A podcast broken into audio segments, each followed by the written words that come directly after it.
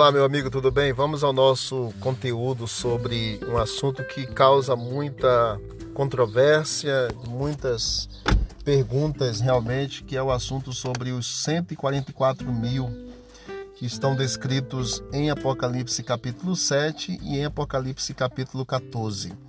Os 144 mil são os únicos que irão para o céu? Eis a pergunta, né?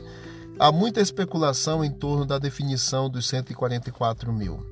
Este tema ele permite uma gama de diferentes interpretações, onde muitos torcem o sentido bíblico segundo as suas carências ou até mesmo a sua conveniência.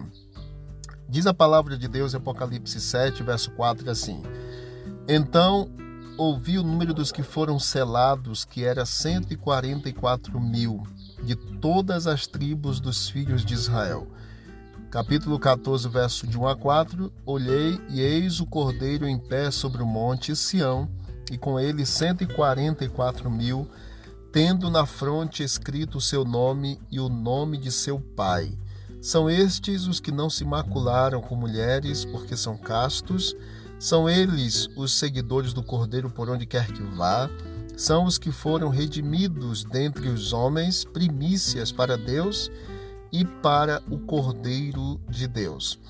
O que é importante a gente já começar a, conversar aqui sobre os 144 mil é que quando João viu no capítulo 5 o livro selado e que ninguém podia abrir, e de repente aparece Cristo, o Cordeiro de Deus, para desatar os selos, que são sete selos.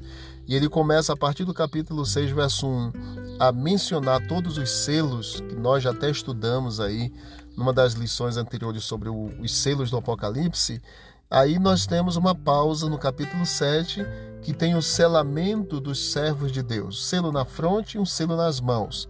E este selamento, diz a palavra de Deus, que tem um número de 144 mil pessoas que seriam seladas. E depois, no capítulo 8, vem o último selo aberto, que é a volta de Jesus Cristo. A questão aqui da controvérsia que causa muita especulação em torno da definição dos 144 mil é interessante porque esse tema ele permite essa, essa variância, né, variedades de interpretações. Contudo, assim, há dois pontos que podemos desde o início deixar bem claro aqui. Primeiro, os 144 mil não é um número literal, é um número simbólico. Segundo, este é um grupo especial entre a inumerável multidão dos salvos que estarão vivos quando Jesus voltar.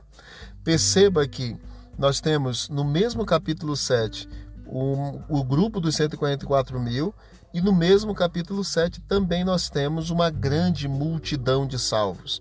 Os 144 mil representam os que serão salvos quando Jesus voltar e que estarão vivos por ocasião da volta de Jesus. E por que este é um número literal, aliás, simbólico e não literal? Vamos lá. Por que é um número literal? Porque no capítulo 14, você vai perceber, é, a partir do versículo 1, que estes, é, este grupo especial, eles não se macularam com mulheres porque são castos. Primeira coisa, se fosse literal, só seria um grupo de homens e virgens, ok? Porque são castos. Outra coisa interessante aqui, se fosse literal esse grupo aqui também, a palavra de Deus diz também aqui para nós no capítulo 14 que eles é, foram redimidos dentre os homens, primícias para Deus e para o Cordeiro. Literalmente, homens, somente homens e não um grupo de homens e mulheres. E homens, o aspecto de, de dizer que eles não se contaminaram com mulheres. Só que você sabe que mulheres, na profecia, significa igreja e não mulher no sentido literal. Então vamos lá. Os 144 mil é um número múltiplo de 4 e de 12, que em profecia é um símbolo de amplitude da origem dos que serão selados, ou seja, de todas as nações gentílicas da terra. Na Bíblia nós temos doze patriarcas, doze tribos de Israel, doze apóstolos, doze fundamentos, doze portais, etc. Temos também os quatro anjos segurando os quatro ventos, é, dos, dos quatro cantos da terra, reforçando assim exatamente essa ideia de plenitude. Uma profecia não pode ser interpretada é, interpretada como sendo parcialmente literal e parcialmente simbólica. Ou ela é literal ou ela é simbólica. Caso alguém queira dar um sentido totalmente literal, terá que assumir então que os salvos serão apenas os filhos de Israel, os judeus, e que o número de salvos de cada tribo é exatamente idêntico. Então, isto aí, é, logicamente, é inadmissível acontecer, inclusive pelo fato que a maioria das tribos de Israel desapareceram completamente, perdendo assim a sua, as suas distinções tribais. Então, teria que ser das 12 tribos de Israel, literalmente, e teria que ser a mesma quantidade também, 12 mil de cada uma, para poder dar os 144 mil no final. Essa interpretação, portanto, carece exatamente de quê? De base bíblica e de fundamentação histórica, pois, primeiro, as tribos mencionadas em Apocalipse capítulo 7, do verso 1 até o verso 8, não são exatamente as mesmas que aparecem na promessa de Ezequiel capítulo 48, verso de 1 a 8, capítulo 48, verso 23 a 29, e lógico, Veja também capítulo 49 de Gênesis, o verso 1 até o verso 28. O segundo ponto também interessante é que seria praticamente impossível reunir ainda hoje 12 mil pessoas de cada tribo, uma vez que tais distinções é, tribais desapareceram quase que em sua totalidade devido exatamente à deportação compulsória e miscigenação das tribos do norte. Aí você vai encontrar lá isso em 2 Reis. E terceiro ponto é que no Novo Testamento a salvação em Cristo desfaz toda e qualquer distinção étnica. Lá em Gálatas 3, 26, 29, não existe para Deus homem, mulher, grego, judeu, é, branco, negro, pardo, não tem. Todos são salvos pela graça de Deus. Diante disso, somos levados à seguinte conclusão de que os 144 mil eles serão formados pela última geração do povo remanescente de Deus, também chamado de Israel espiritual. Aí você vai ler Romanos capítulo 9, verso 6 a 8, 1 Pedro capítulo 2, verso 9 e verso 10. E no capítulo 7 de Apocalipse, nós temos a descrição da grande multidão dos salvos, a qual ninguém pode enumerá-la, e dentre eles estão os 144 mil. Ou seja, quando João viu os 144 mil selados, depois ele viu a grande multidão. E dentro desta grande multidão estão os 144 mil, que é um número simbólico que pode ser a mesma grande multidão ou pode ser também apenas os que estarão salvos por ocasião da volta de Cristo e vivos. Todos, a multidão toda estará salva, mas os vivos serão apenas um grupo por ocasião da volta de Cristo outros estão mortos e que irão ressuscitar na, na volta de Cristo. Esses 144 mil são apresentados como sendo as primícias dos salvos. Os antigos israelitas ofereciam exatamente a Deus a primeira amostra dos frutos da terra como uma oferta de gratidão a Deus pela colheita que seguiria. Assim, queridos, os 144 mil são uma pequena amostra da inumerável multidão que será salva. Os 144 mil aparecem como a última geração dos verdadeiros adoradores de Deus, no versículo 7 de Apocalipse, capítulo 7, que guardam os mandamentos de Deus e a fé em Jesus, capítulo 14, verso 12, e em contraste com aqueles que adoram a besta e a sua imagem e recebe a sua marca na fronte ou sobre a sua mão.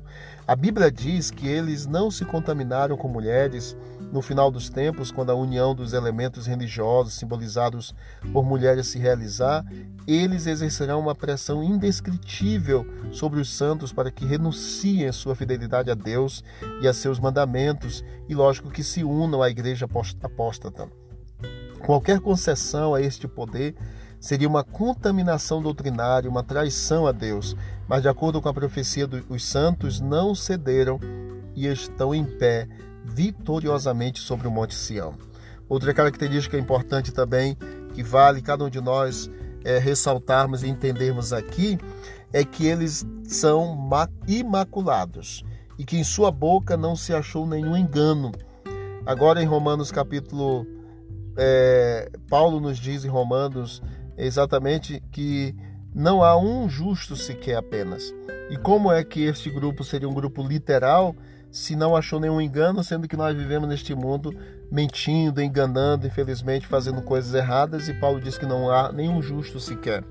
Sendo assim, como então poderá ter alguém com caráter imaculado diante do Cordeiro de Deus? O que podemos entender, queridos, com essa declaração de Paulo e de João lá em Apocalipse, é que eles são cristãos autênticos e que conseguiram este caráter pelo poder transformador do Evangelho. Ou seja, são pessoas que compreenderam o que é justificação pela fé, que se apoderaram do benefício oferecido por Cristo e que eles estão cobertos com o manto da sua justiça. Eles são santos não porque possuem sua vida é, de isenção aos pecados, mas porque foram justificados pela graça de Cristo através de um relacionamento diário com o próprio Senhor. É em função desta convivência que os 144 mil conseguem refletir o caráter de Cristo pela contemplação, diz a Bíblia, nós somos transformados e se contemplarmos a Cristo diariamente, refletiremos o caráter de Cristo. Note que eles não possuem um caráter igual ao de Cristo, mas que refletem o caráter de Cristo por estar em harmonia com Cristo. Nós, que, nós cremos que estes aspectos aí são realmente merecedores de nossa atenção. Nossa preocupação, contudo, não deve ser se faremos ou não parte deste grupo de 144 mil, mas sim em centralizar a nossa atenção, a no nossa ligação com Cristo, pois apenas através desta união, desta comunhão com Deus, com, como um galho ligado ao tronco, é que nós poderemos produzir frutos de justiça. Esta é a nossa única fonte de segurança e é a nossa única esperança, maneira de segurar de fato a nossa vitória em Cristo. Então, queridos, os 144 mil é um grupo simbólico que representa os salvos vivos que estarão na volta de Cristo. É um número que não é literal no sentido de que é exatamente esta quantidade. É, é, muito claro isso na palavra de Deus em Apocalipse 7 e Apocalipse 14 dá o complemento. E que também ele é um grupo que faz parte da grande multidão de salvos, que é um número in, é incontável, diz a Bíblia, como uma grande multidão incontável, não tem como nós de fato sabemos a quantidade de pessoas. E Deus ele está trabalhando para selar a todos, para trazer salvação para todos. Pelos méritos dele, ele já fez tudo possível e hoje precisamos apenas aceitar a graça, o convite de Jesus para cada um de nós. Que Deus abençoe a todos nós e que todos nós façamos o compromisso de ter uma ligação com o Pai, de uma intimidade com Deus para refletirmos o caráter de Cristo aqui nesse mundo. Eu pergunto para você: você deseja refletir o caráter de Cristo através de tudo que você fizer neste mundo? Se é teu desejo, faça a oração comigo agora, fazendo essa entrega e pedindo para Deus que Ele ajude você a refletir o caráter dele e que no dia da sua volta você esteja pronto dentro dos, da grande multidão para habitar com Cristo por toda a eternidade. Deus abençoe e vamos orar. Querido Deus, obrigado pela minha decisão desta manhã, desse dia, pelo compromisso que estou fazendo, pelo compromisso dessa pessoa que está orando comigo aqui também. Que ela entenda o teu plano, o teu propósito, reflita o caráter de Cristo hoje e todos os dias da sua vida, em nome de Jesus. Amém. Deus abençoe a todos e vamos que vamos para o alto e avante.